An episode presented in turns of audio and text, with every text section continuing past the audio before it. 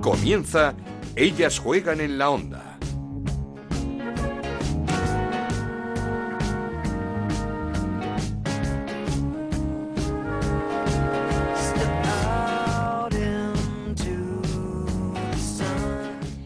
¿Qué tal? Bienvenidos a Ellas Juegan, el nuevo podcast de fútbol femenino en Onda Cero, nuestro espacio para encontrarnos aquí cada semana y hablar de lo que más nos gusta, el fútbol femenino y sobre todo de la Liga Iberdrola, la Liga Europea que seguramente más está creciendo en los últimos años y que cada día tiene más seguidores, más aficionados que vais a los estadios y más aficionados que hacéis crecer las audiencias en televisión. Para todos vosotros y aquellos otros que se quieran animar, está dedicado este programa, en el que repasaremos los resultados y clasificaciones del fin de semana, analizaremos lo más destacado de la jornada y, por supuesto, conoceremos a las auténticas protagonistas de todo esto, las jugadoras de la Liga Iberdrola, la Liga de Fútbol Femenino Español. Así que, esperando que pasemos todos un buen rato juntos, arrancamos. En Onda Cero arranca Ellas juegan en la onda con Ana Rodríguez. Hola, soy Amanda San Pedro, jugadora del Atlético de Madrid y de la selección española. Y simplemente quería mandaros un gran saludo a todos los aficionados al fútbol femenino que ya tenéis un nuevo espacio en Onda Cero. Un abrazo grande.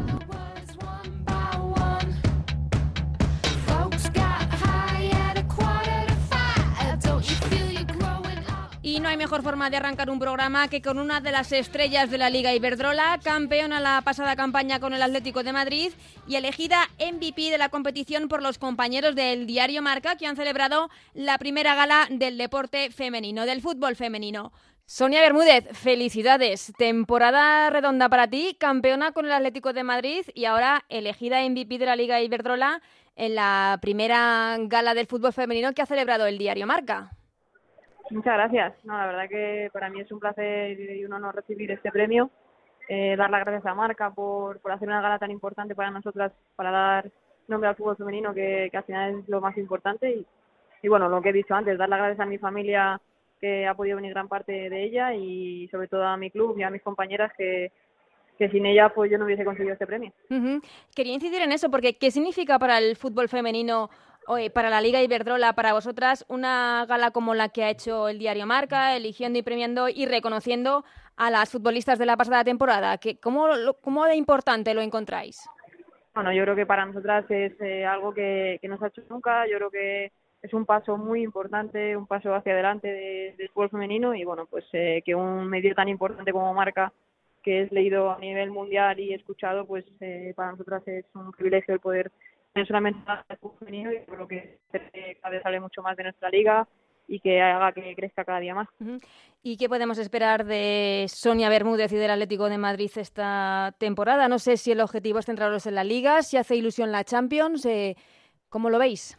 Bueno, nosotras eh, sobre todo pensamos en la liga, ¿no? Sabemos que en Champions ha tocado un rival uh -huh. muy duro que, sí. que, se ha reforzado muchísimo para poder ganar la Champions. Eh, somos realistas, eh, tenemos los pies en el suelo y sabemos que pues, eh, es uno de los aspirantes al título. Vamos a intentar hacer un buen papel eh, y bueno, pero nuestro objetivo primordial es conseguir otra vez el título de liga y, y si conseguimos eso pues será intentar ganar la Copa de la Reina, pero bueno, nosotras lo que pensamos ahora mismo es en el sábado que tenemos un rival muy duro que es el Athletic Bilbao uh -huh. y a partir de ahí pues pensaremos en los demás. Tanto el Atlético como, como el Barça los dos equipos os habéis reforzado mucho y muy bien esta temporada. ¿Es un paso más, un paso adelante también de, de los dos conjuntos? Bueno, yo creo que tanto nosotras, eh, no dejaría atrás el Valencia, uh -huh. la Real Sociedad. Yo creo que todos los clubes cada, cada año se van reforzando más, eh, van viniendo jugadoras de otras ligas importantes y yo creo que eso hace que nuestra liga cada día sea más competitiva, más importante, que se dé más a conocer, que se vea más en la televisión, eh, los partidos sean más igualados y bueno, yo creo que va a ser una liga muy apasionante. El Barça ¿Le ves como claro candidato a, a, luchar este año por la Champions con bueno, los fichajes sí. que ha hecho? Uno de los que va a estar allá arriba. Yo creo que nosotras, el Valencia, el Atleti Bilbao, lo que te digo. Yo creo uh -huh. que llevamos solamente tres jornadas. Sí, es muy difícil ahora mismo pensar eh, lo que pasará de aquí a final, pero yo creo que va a estar entre esos equipos eh, los que van a intentar llevarse el título. Uh -huh. eh, Sonia, no te quiero meter en ningún lío, eh, pero no sé si estás al tanto de las declaraciones de ayer de Tony Ayala, el entrenador del, del Granadilla, al que su club ha abierto expediente. Él ha pedido ya perdón. No sé si las has escuchado y qué te parecen.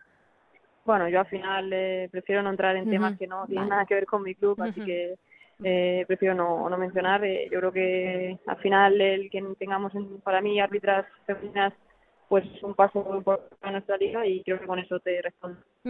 Perfecto. Y, y termino. Eh, ¿Cómo puede ser que la mejor jugadora de la Liga Iberdrola no estuviese en la pasada Eurocopa? Porque muchos no lo entendimos.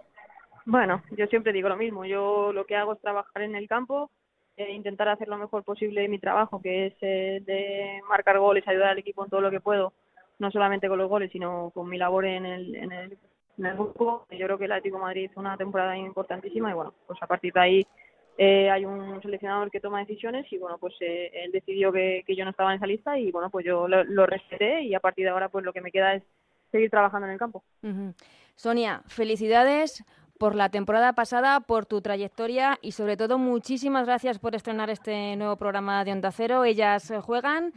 Mucha suerte y muchos éxitos para esta temporada que empieza y que seguro es igual de buena para el Atlético de Madrid como la, la pasada. Muchísimas gracias, gracias, Sonia. Gracias, un saludo. No hemos podido tener mejor estreno, pero tengo que decir que sigo muy bien acompañada. Están conmigo Anabel Morán, seguramente una de las personas que más saben de fútbol femenino en este país. ¿Qué tal, Anabel? ¿Qué tal, Ana? Muy buenas. Y con el gran Raúl Granado, pilar fundamental de Ellas Juegan. ¿Qué tal, Raúl? ¿Qué tal? Muy buenas. Y muy pendiente siempre de la actualidad de la Liga Iberdrola de fútbol femenino. ¿Cómo ha venido el fin de semana? ¿Resultados y, y clasificación? Bueno, pues mira, con esta jornada tercera en la Liga Iberdrola, con estos resultados, Santa Teresa 0, Atlético de Madrid 3, Levante 0, Betis 1, Albacete 1, Madrid 1, Rayo Vallecano 1, Sevilla 1, Sporting de Huelva 2, Español 0, Atleti de Bilbao 3, Valencia 2, Zaragoza 1, Granadilla 1 y Real Sociedad 0, Fútbol Club Barcelona 1 y con estos resultados tenemos a tres líderes empatados a nueve puntos, el Fútbol Club Barcelona Atlético de Madrid y Athletic de Bilbao, cuarto es el Español con seis puntos, los mismos que el Sporting Huelva que es quinto, sexto el Madrid con cinco puntos, empatado con el Rayo Vallecano que es séptimo, octavo es el Valencia con cuatro puntos, que los mismos puntos que tiene también el Levante, con tres puntos está el Betis que es décimo en la clasificación, décimo primero el Granadilla con dos puntos y empatados a un punto hay cuatro equipos, el Sevilla, el Santa Teresa, el Albacete y el Zaragoza y el colista es la Real Sociedad todavía con el casillero a cero puntos. No marcó una a Pablos en el Rayo Vallecano, es no. un poco noticia. Hay tu rayo, hay sí, tu rayo. No, tranquila que esto no es como a poco, empieza, ¿eh? exactamente. Tranquilidad. Poquito a poco. Gracias, Raúl, pero sin duda, Anabel, eh, esta tercera jornada de la Liga Iberdrola ha venido marcada por unas desafortunadísimas eh, declaraciones de Tony Ayala, entrenador del Granadilla tinerfeño, tras empatar a uno en casa del eh, Zaragoza. Estas eran sus palabras eh, contra el árbitro, la árbitra que dirigió el encuentro en Zaragoza. Cuando teníamos que tener más calma y cuando teníamos que tener, entre comillas, más espacio detrás, no supimos mover el balón, nos precipitamos, entramos guerra. Y luego lo de los árbitros es calamitoso, la segunda parte no nos ha dejado pasar ni una vez con el balón para llegar a portería. Pero bueno, si esto es lo que quieren, niñas que están aprendiendo, que no saben, que no tienen ni puta idea, pero bueno, ¿qué vamos a hacer? Es así, no nos queda otra cosa. Pues muy desafortunadas, ¿verdad, Anabel, estas declaraciones? Mucho y cosas que no queremos que se vuelvan mm. a repetir, eh, no solo en el fútbol femenino, en, en, ningún deporte deberían ocurrir estas cosas, mm -hmm. porque al final los árbitros, eh, o en este caso las colegiadas, se equivocan igual que todos. Eh, y nunca hay que mirar a los árbitros porque se equivocan, igual que él como entrenador se habrá equivocado uh, -huh. en una, muchas ocasiones. Hay que decir que el, el Granadilla, el, el, club ha abierto expediente a Tony Ayala, al entrenador, además le ha percibido de que en caso de que se vuelvan a producir un tipo de declaraciones de manifestaciones como esta podrían incluso rescindir su contrato y el propio Tony Ayala horas después emitía un comunicado pidiendo perdón, eh, se equivocó en las formas, eh, en esas declaraciones, en esas eh, palabras eh, que él mismo dijo que habían sido desafortunadas y que, por tanto, pedía perdón, cosa que agradecemos. Pero es cierto que no fue el último, el único partido en el que hubo quejas arbitrales en, en Badajoz, en el nuevo vivero. El Santa Teresa también terminó muy, muy enfadado con la actuación de la colegiada Inmaculada Prieto sobre todo por dos jugadas. El primer gol del Atlético de Madrid, el Santa Teresa perdió 0-3 con el Atlético de Madrid en casa. Por la, ese primer gol, eh, una falta, un libre indirecto pitado dentro del área que todavía no sabían muy bien qué se había pitado. Y seguimos sin saberlo. Y seguimos sin saberlo. y por otro lado también una, un empujón sin balón, sin eh, una jugada de por medio de Esther a Nayadet López, la jugadora del Santa Teresa, que también quedó, quedó impune. Nayadet López, jugadora del Santa Teresa, ¿qué tal? Hola, buenos días. Muy bien. Antes de meternos en la polémica, qué complicado este inicio para el Santa Teresa. Estáis con un punto, pero claro, jugando con el Athletic, el Valencia y el Atlético de Madrid. Sí, bueno, eh, ya sabíamos que iba a ser un inicio bastante duro porque está jugando con, con los mejores de la Liga Iberdrola, pero bueno, hemos intentado, sobre todo en casa, puntuar, pero al final hemos puntuado fuera de casa, que fue contra el Valencia, que también fue, pues eso, un gran rival, pero siempre se nos ha dado bien el Valencia y conseguimos puntuar un puntito. Y el fin de semana os espera el Barça encima, que es que no sé, el calendario ha venido complicadísimo. No sé si motiva jugar contra un equipo como el Barça, como este nuevo Barça, o, o lo veis como un marrón. No, a ver, siempre motiva jugar con las mejores, ¿no? Tienes la suerte de poder competir y poder valorar a qué nivel estás contra, bueno, pues contra esa gente que juega a la Champions y juega a un nivel, pues, tan superior, que son profesionales. Igual los tienen un poco de ganas el Barça por esa derrota el año pasado en Badajoz, ganasteis 2-0, una derrota que al Barça le pudo costar sin duda el, la liga, el campeonato, ¿eh? Sí, exacto. yo creo que nos tienen bastante ganas, nos van a meter ahí en el campo grande, siendo televisado, con los fichajes que tiene y todo, yo creo que sí que van a ir un poco ahí de, venganza. Bueno, pero tú igual también tienes ganas porque eh, estabas lesionada, ¿no? En aquel partido. Sí, exacto. Ese partido lo vi desde la grada. Y bueno, siempre, siempre gusta vivir partidos de esos, ¿no? ¿Cómo estás? Porque la lesión era, fue una lesión grave de rodilla. ¿Estás totalmente recuperada? Sí, la verdad es que sí, que me he recuperado muy bien, he estado trabajando todo el verano para poder llegar a, principio de liga. Estábamos hablando eh, de las eh, palabras del entrenador del Granadilla, de, de, Tony Ayala, no sé si las has, las has escuchado, sí. ¿qué te han parecido? Bueno, yo creo que, que se equivoca totalmente en las formas, sí que es verdad que no es las formas ni el momento a lo mejor de decirlo, pero sí que es verdad que creo que en el fondo tiene toda la razón porque nosotras como futbolistas llevamos mucho tiempo preparándonos y creo que el arbitraje de, de este año no está preparado para, para la Liga de Verdrola, pienso. No a lo mejor todas, pero sí que se tendría que haber hecho una selección mejor para, pues eso, para estar al nivel. Pero bueno, eso ya lo tiene que, que ver la federación y ver si están a la altura, pues seguir. No sé si entonces tú estás de acuerdo un poco con el tuit que ponía también esta semana Priscila, jugadora del Betis, que decía sobre las palabras de Tony Ayala, las formas no, pero la calidad de los arbitrajes no está a la altura de la Liga Iberdrola, discriminación positiva no, igualdad de oportunidades sí.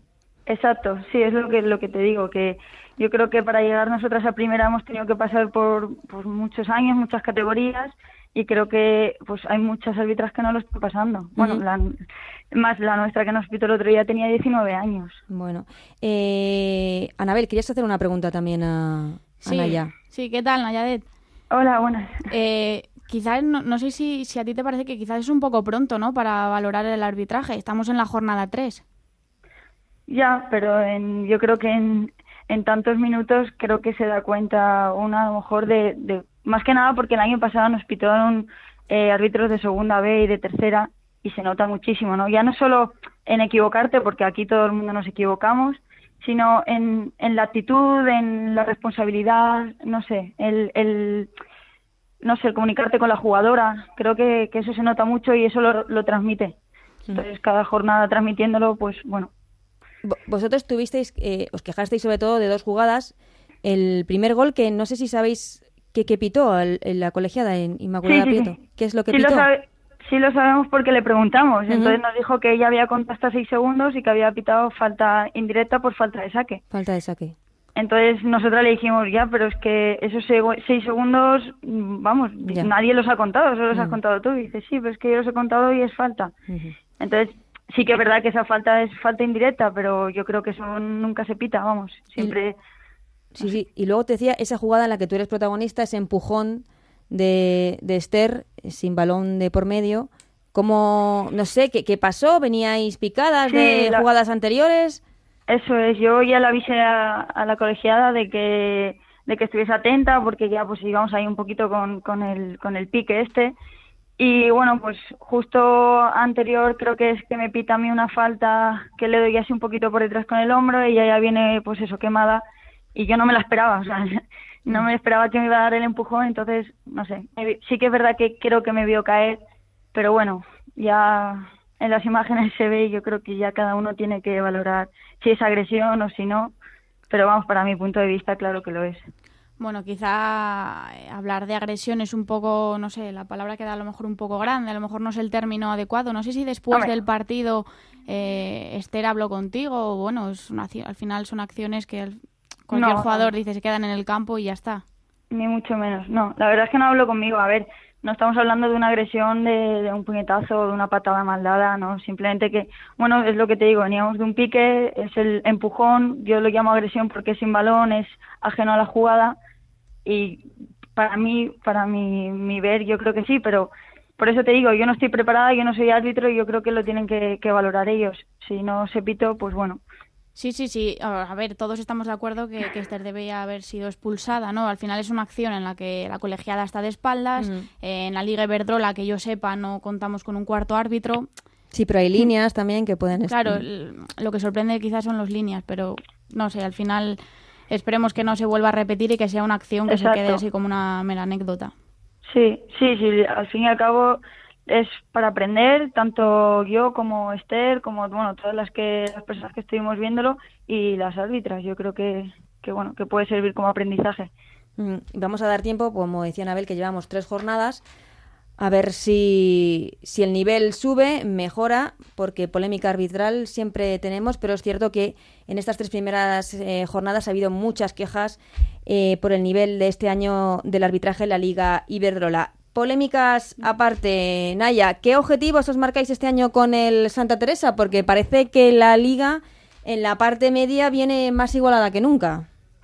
Sí, bueno, los equipos cada vez están más preparados y el primer objetivo siempre es eh, mantenerse en la liga y bueno, a partir de ahí intentar sacar los máximos puntos posibles y bueno, un sueño de, por lo menos el mío sería jugar la Copa de la Reina. Eh, quedar entre las ocho primeras y jugar ese torneo que, que siempre es, es muy bonito. Y por si acaso nos está escuchando Fran Sánchez, que seguro que sí, ¿qué jugadora del eh, Barça te gustaría que se quedase en la grada el, el próximo fin de semana? que se queden todas. Todas, ¿no? Por ti que roten, ¿no? Que hagan muchas rotaciones. es que aún así rotando, yo, mira, han jugado eh, los tres partidos y en los tres partidos sigue sin jugar, eh, por ejemplo, Olga, que es internacional. Eso es. Eh, lo de rotaciones es que da igual, son todas muy buenas. sí que es verdad que... Pero alguna a la que tengas especial, no sé, Martens, por ejemplo, que es la mejor jugadora de Europa. No, porque quiero quiero jugar contra ella, quiero poder quiero poder ver que, bueno, pues eso, qué se siente, ¿no? Jugar contra ella, cómo es, no sé. Sí, no, yo prefiero que jueguen todas, que salgan con todo, aunque sé que tienen Champion esta semana. Sí. Pero ojalá salgan con todo y, bueno, ellas tienen que puntuar. Pues a ver, lo estaremos viendo, estaremos muy pendientes del partido. Nayadet, muchísimas gracias. Nos alegramos muchísimo de que estés totalmente recuperada, de que esa rodilla funcione bien. Te deseamos lo mejor en esta temporada que acaba de empezar a ti y al Santa Teresa y seguro que hablamos en eh, algún eh, programa más. Muchísimas gracias por haberte pasado por Ellas Juegan. Muchísimas gracias a vosotras. Un abrazo. buenos días. Anabel, toca analizar la jornada, ¿no? Vamos a ello, ¿no? Pues venga, que seguimos. Esto es Ellas juegan en la onda, el podcast de Onda Cero, en el que te contamos todo lo que pasa en el fútbol femenino. Hola, soy Aitana Bonmatí, jugadora del Barça y capitana de la selección española sub-19. Quería dar la bienvenida al nuevo programa de fútbol femenino de Onda Cero. Mucha suerte en vuestra andadura.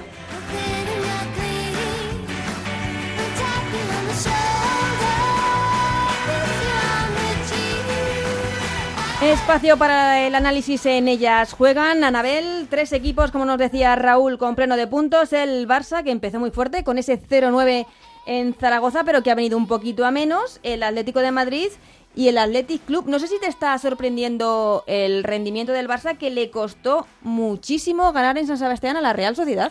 Yo creo que cualquier resultado del Barça que no sea goleada ahora mismo nos va a sorprender, ¿no? porque, porque ha hecho equipo, ¿no? Para, para marcar las diferencias de, de, un modo abismal y que ante la Real Sociedad no lo vimos, no vimos. Es que pensábamos que ese 0-9 se iba a repetir y por el momento se ha quedado ahí.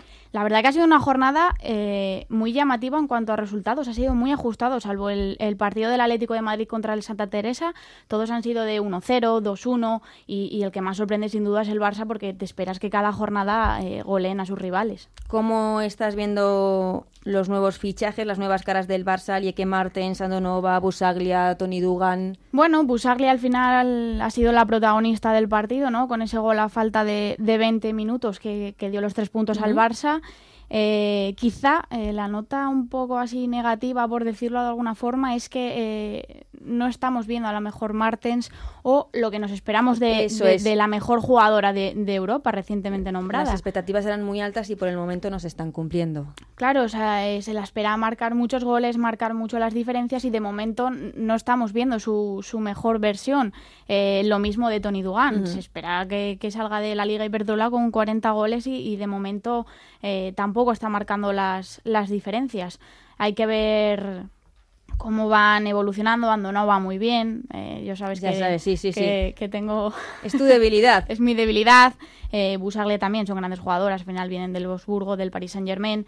Eh, pero la que más me ha sorprendido, no sé qué te parece, Fabiana. Es que quería que nos hablases de Fabiana, esta defensa brasileña internacional que recibió el transfer a, a última hora y que ha sido la última incorporación de este Super Barça. Eh, partidazo, yo decía. O sea, yo diría que es un partidazo para, para el Barça. es brasileña, procede del Corinthians, eh, tiene 80 internacionalidades.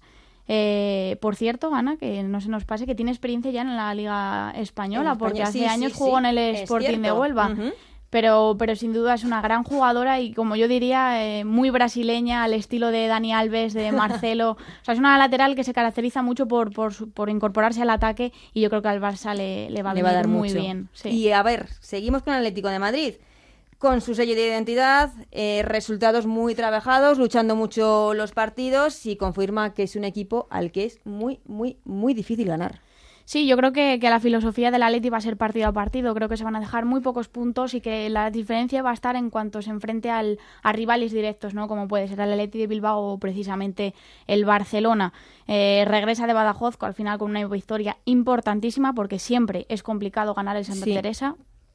Y, y, bueno, sin duda el, partido de, de, de, una de las nuevas incorporaciones de, de Ángel Villacampa, Viola, la Suiza. Doblete, eh, tiene 19 años. Eh, es una jugadora que al final, eh, con lo que yo más me quedo es que al final no estaba Sonia Bermúdez. Y, Ángel Villacampo yo creo que es una buena noticia para el Atlético de Madrid. Tiene ahí una jugadora que es una killer, es una goleadora.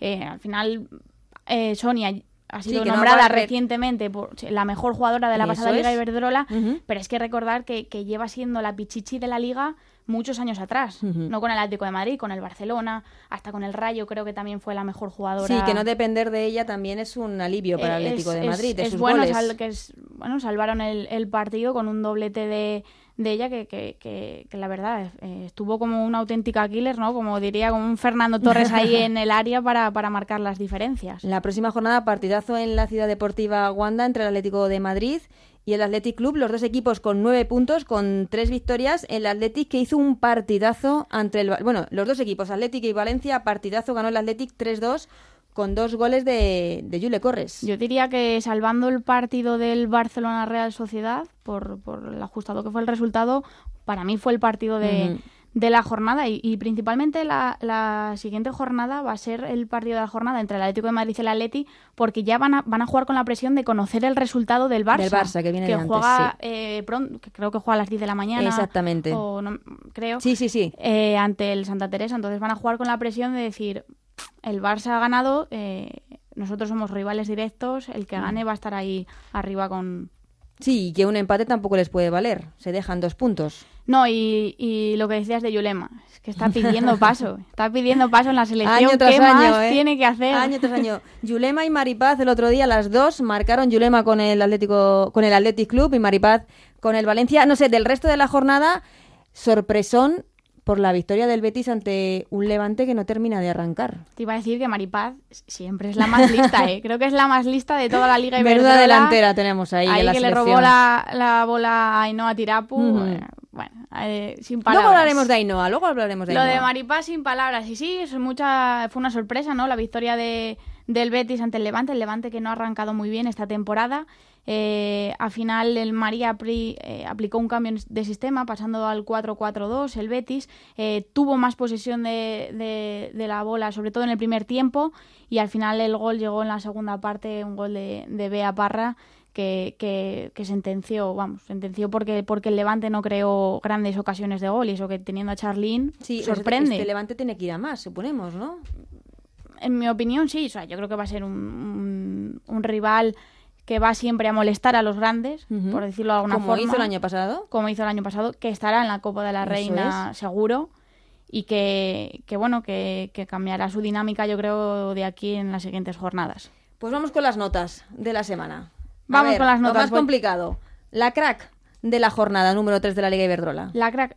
Mira que se me había olvidado, no hemos eh, mencionado en el partido de la Real Sociedad Barça a el gran partido de Mariasun que es verdad que el, que el Barça al final te esperas goleada, pero ¿por qué no goleó? Porteraza. Porque la Real Sociedad cuenta con, con una porteraza en, en sus filas. Mariasun para mí ha sido una de las cracks junto a Yulema, porque, porque al final... Compartido entonces. Sí, compartido. La sorpresa de la jornada. Bueno, pues lo has dicho, eh, llegó esta semana el transfer, así que... Ya te veo ahí otro ojito derecho, ¿no? Andonova y Fabiana. Fabiana se lleva hoy la Palma con, la sorpresa de la jornada, porque al final marcó las diferencias también y, es una jugadora que, va a dar mucho que hablar en esta liga. ¿Y él necesita mejorar del que, de la que esperamos algo más? Bueno, es lo que, hemos... complicado, ¿no? Sí, siempre complicado, me vas a poner cada semana en un reto, pero yo creo que, todos esperamos más de, de Martens. Y es lo que hemos comentado antes. Eh, deja detalles, pero, pero todavía no consigue deslumbrar como, como la mejor jugadora de Europa. Eh, ante la Real Sociedad ha tenido su primera prueba de nivel y da pinceladas, pero todavía no nos llega a convencer de que es la jugadora que todos hemos visto en, la Eurocopa. Ahora llega la Champions, así que yo creo que hay un escenario perfecto. El escenario perfecto para reivindicarse y demostrar que, que el Barça no se ha equivocado con su fichaje. Pues muchas gracias, Anabel. Pero ellas juegan, sigue y sigue con una historia que no os podéis perder, la de toda una campeona del mundo, pero no de fútbol. Seguimos con Ellas juegan en la onda, con Ana Rodríguez. Hola, soy Jorge la seleccionador nacional, y quería dar la bienvenida a el nuevo programa de fútbol femenino en Onda Cero.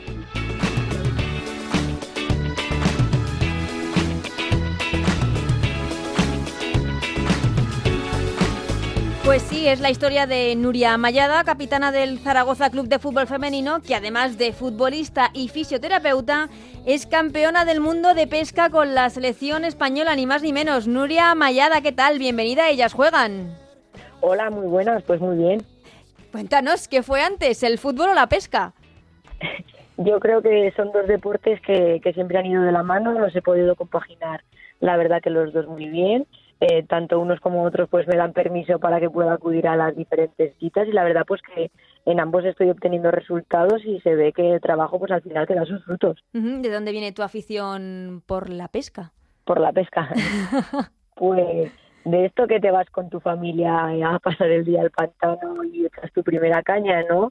Y luego pues mi padre me fue apuntando a, los campeonatos provinciales, primero de, de la provincia de Huesca y una vez de ellos ya te clasificas para el de Aragón, ¿no? En el de Aragón también te tienes que clasificar para el de España, pero eso, claro, supone ya desplazamientos nacionales, necesitas más material, más tiempo, más dinero, más trabajo y entonces pues decidimos ir hacia adelante, ¿no? Porque otra cosa era dejarlo y, y dedicarnos solamente al fútbol, pero seguimos adelante hasta que nos clasificamos para el primer campeonato del mundo. Yo con 13 años, pues claro, la verdad que que fue un premio para el trabajo tanto mío como el de mi padre, ¿no? que es mi entrenador, y pues fuimos hacia adelante y hasta este último año que hemos conseguido un campeonato del mundo que yo jamás pensé que, iba a lograr. Eso te iba a decir, de ahí a campeona del mundo porque fue hace, hace poquito además, ¿no? Hace unos 15 días. Sí, 15 días, un mes. La verdad que te he contado esta historia así todo muy rápido desde que empezamos, pero hay muchísimo trabajo detrás. Claro. Y la verdad que todo, todo tiene que ir a la perfección para, para luego dar esos resultados tan buenos. Y no sé, creo que además la competición te coincidía con un partido del Zaragoza, ¿puede ser algo así? con la pretemporada me coincidió, entonces pues gracias al club que, al Zaragoza, que, me dio permiso para ir porque si no hubiera sido, pues claro, imposible al estar comprometida con ellos, pero era un campeonato, pues eso, de, tanta importancia que ellos adelante. Yo tenía miedo, pues, de no dar la talla en la pesca, no llegar al equipo otra vez y decir, jole, pues nada, que nos hemos quedado tal ahí. la verdad que, que llegar y decir que nos hemos quedado campeonas del mundo, Hombre. pues pues sí, la verdad que aún se me ponen los pelos de punta. No me extraña, menudo recibimiento te debieron hacer las compañeras. Exactamente, por parte de ellas me hicieron una sorpresa, la verdad que muy bien. Yo, yo todavía no me lo creo, estoy ahí, tengo que asimilarlo. ¿Y en el fútbol cómo empezaste, Nuria? Pues yo tengo un hermano pequeño y mi vecino, la verdad que son chicos, entonces ellos iban también, pues ellos tenían el balón siempre en el pie.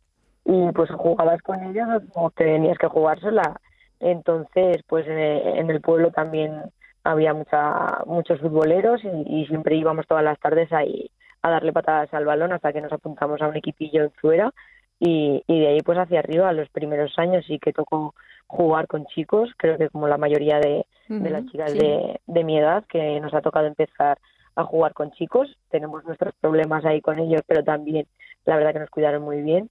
Y hasta que una vez que ya no puedes jugar con chicos, pues ya te, tienes que ir a un equipo femenino únicamente.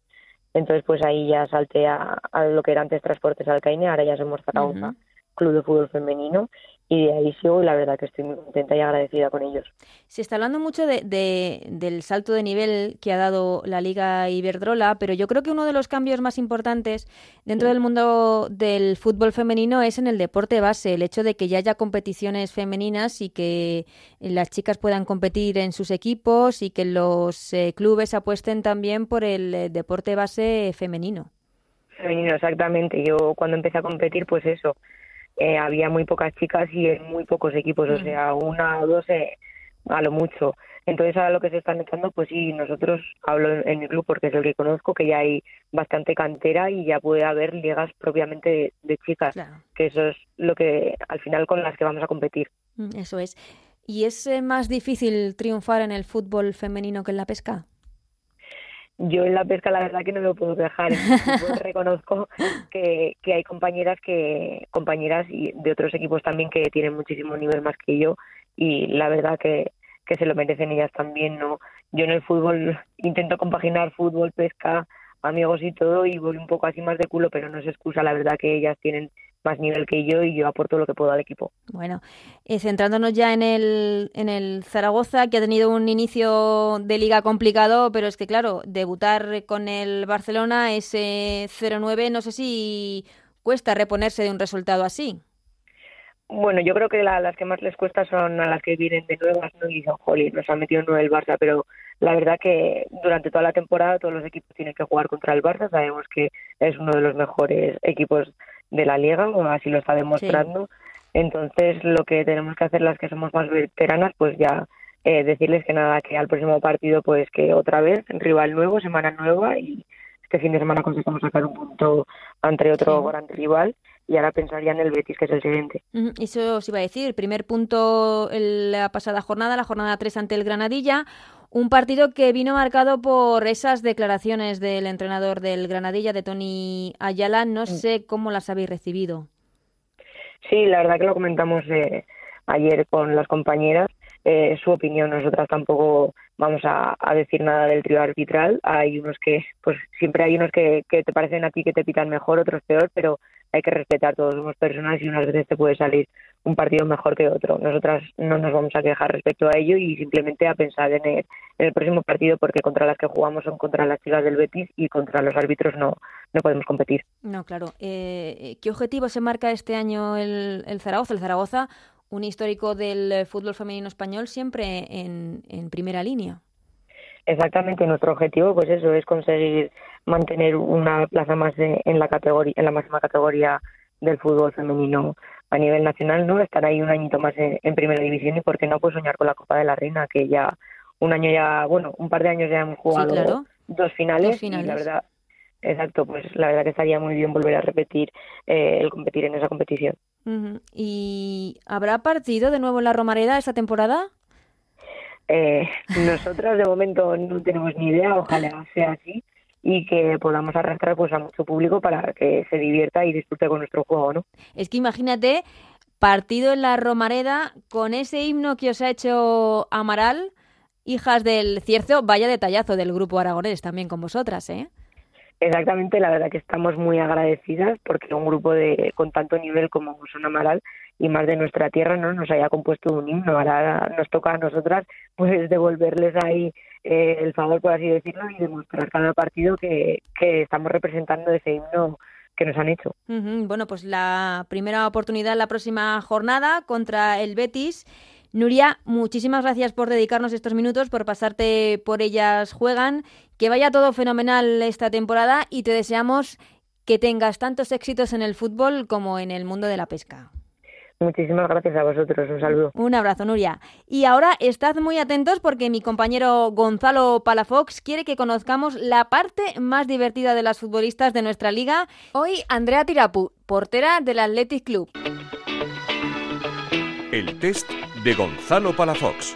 Un recuerdo de niña. Cuando empecé a jugar, el patio al que iba a entrenar llegaba con mis bolsas del colegio, con los patines, porque también hacía patinaje artístico y mis compañeras siempre me dicen que llegaba allí, tiraba todo al suelo y me ponía a correr y a jugar. ¿No habéis hecho patinaje sobre hielo? No. Pues es difícil. ¿Siempre quisiste ser futbolista? No, he hecho mucho deporte, pero sí que es verdad que siempre cuando había que elegir la competición a la que ir el fin de semana iba a la de fútbol. Entonces el resto me dijeron, bueno, igual si vas a ir siempre a fútbol deberías dejar los demás deportes. Tres cosas que te llevarías a una isla desierta. Yo, mira, con tener una radio, pero claro, necesitaría electricidad. Es que esto es un problema, no tengo. Libros también, pero claro, me llevo un libro y cuántas veces me lo leo. Esto no, no sé, no me parece fácil, ¿eh? ¿Y un balón? Un balón para jugar sola. El fútbol es un deporte de equipo, ¿no? Bueno, es, es, sencillo. Si fuera eh, presidente de Real Madrid y si tuviera un jugador como yo, yo renovaría 10 años, mínimo. No lo vería muy, muy factible. Igual haría, acabaría haciendo un señor Wilson con él. ¿Tu mejor amiga dentro del equipo? Mejor amiga, sí que es verdad que llevamos un, trío calavera de muchos años jugando juntas, que somos Eri, Ira y yo. ¿Eh? Eri, Ira y yo. Fucsia, bazooka de fresa. Y con Eri, desde luego, desde los 10 años llevo jugando, así que imagínate el tiempo que, que son compañeras de vestuario. Serían las dos. ¿La canción que más suena en el vestuario? Al final cada una aporta sus canciones, pero sí que últimamente en los últimos años se escucha mucho reggaetón y ese tipo de música. Todo el mundo tiene una canción. Antes era todo, tío. ¿Con quién te irías de cañas? ¿Fernando Torres o Leo Messi? Pues no tengo el placer de conocer a ninguno de los dos para poder elegir, pero no sé, eh, supongo que igual por no ser tan mediático me parecería más accesible Fernando Torres. ¿Un defecto que tengas? Un defecto que soy un poco cabezona. Bastante, poco bastante. Pues ir al psiquiatra, joder. ¿Tu peli favorita y una serie que sigas? Últimamente he visto La La Land, que me ha parecido especial. Y, la verdad es que me gusta que haya cine de todo tipo. Y que la, la otra... Eh, Rocío, ¿cómo se llama el médico que me curó a mí de la memoria? Una serie que siga. Así la que más ahora, Juego de Tronos. ¿Cuesta ser chica y querer ser futbolista? No, no creo que viesen el futuro que podía conseguir con el fútbol. No se puede ir tan de listo en la vida. Y ahora mismo ya pues, eh, lo ven de otra manera. Las que hemos estado peleando muchos años, pues parece que va a merecer la pena. Un mensaje en defensa del fútbol femenino. Lo que tenemos que hacer es pelear todas juntas. Lo más importante en la vida es... Pues ser feliz. ¿Y cómo se es feliz? Eso ya es más difícil.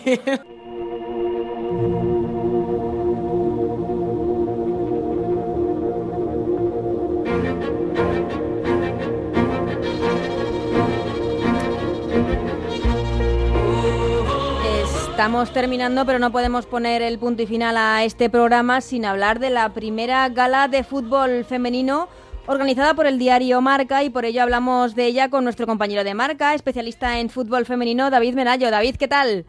Hola, muy buenas chicos, ¿qué tal? Antes de nada, felicidades por ese pedazo de gala y sobre todo por esa gran iniciativa de poner al fútbol femenino donde se merece. Bueno, una felicitación compartida, porque yo creo que es algo que el mundo femenino lleva reclamando mucho tiempo. es cierto que es la primera, pero esperemos que sea la primera de muchas y que cada año vayamos mejorando un poquito más.